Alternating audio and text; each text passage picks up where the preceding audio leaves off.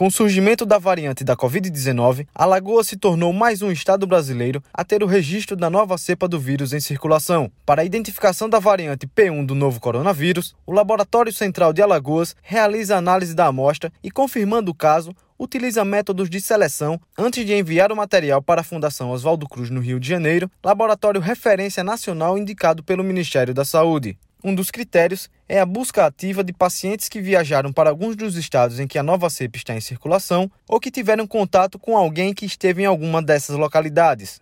Outra frente de trabalho é a busca aleatória, no qual alguns dos diagnósticos feitos pelo laboratório alagoano são selecionados e enviados para a Fiocruz. De acordo com Anderson Brandão, gerente do LACEN, a seleção dessas amostras enviadas pelo LACEN à Fiocruz é feita com base na carga viral, que deve ser alta para que o sequenciamento genético aconteça de maneira eficaz. Em relação aos exames propriamente dito, quando chega ao LACEN, todas essas amostras são processadas e elas são separadas de acordo com alguns critérios. Para que se faça o sequenciamento, eu preciso ter a certeza de que eu consigo isolar esse vírus. E para isolar o vírus, eu preciso de uma carga viral alta.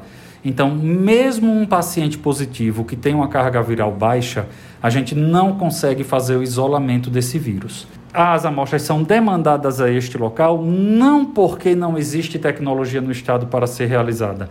O estado possui tecnologia para realizar. Contudo, é preferível que este monitoramento seja realizado de uma forma mais uniforme, ou seja, todas as amostras estão sendo processadas com o mesmo critério, pelas mesmas pessoas, com o mesmo material, para evitar qualquer tipo de divergência em relação ao resultado destas variantes. Ainda segundo o gerente do LACEN, a variante P1 da Covid-19 possui os mesmos sintomas clínicos da antiga cepa do vírus.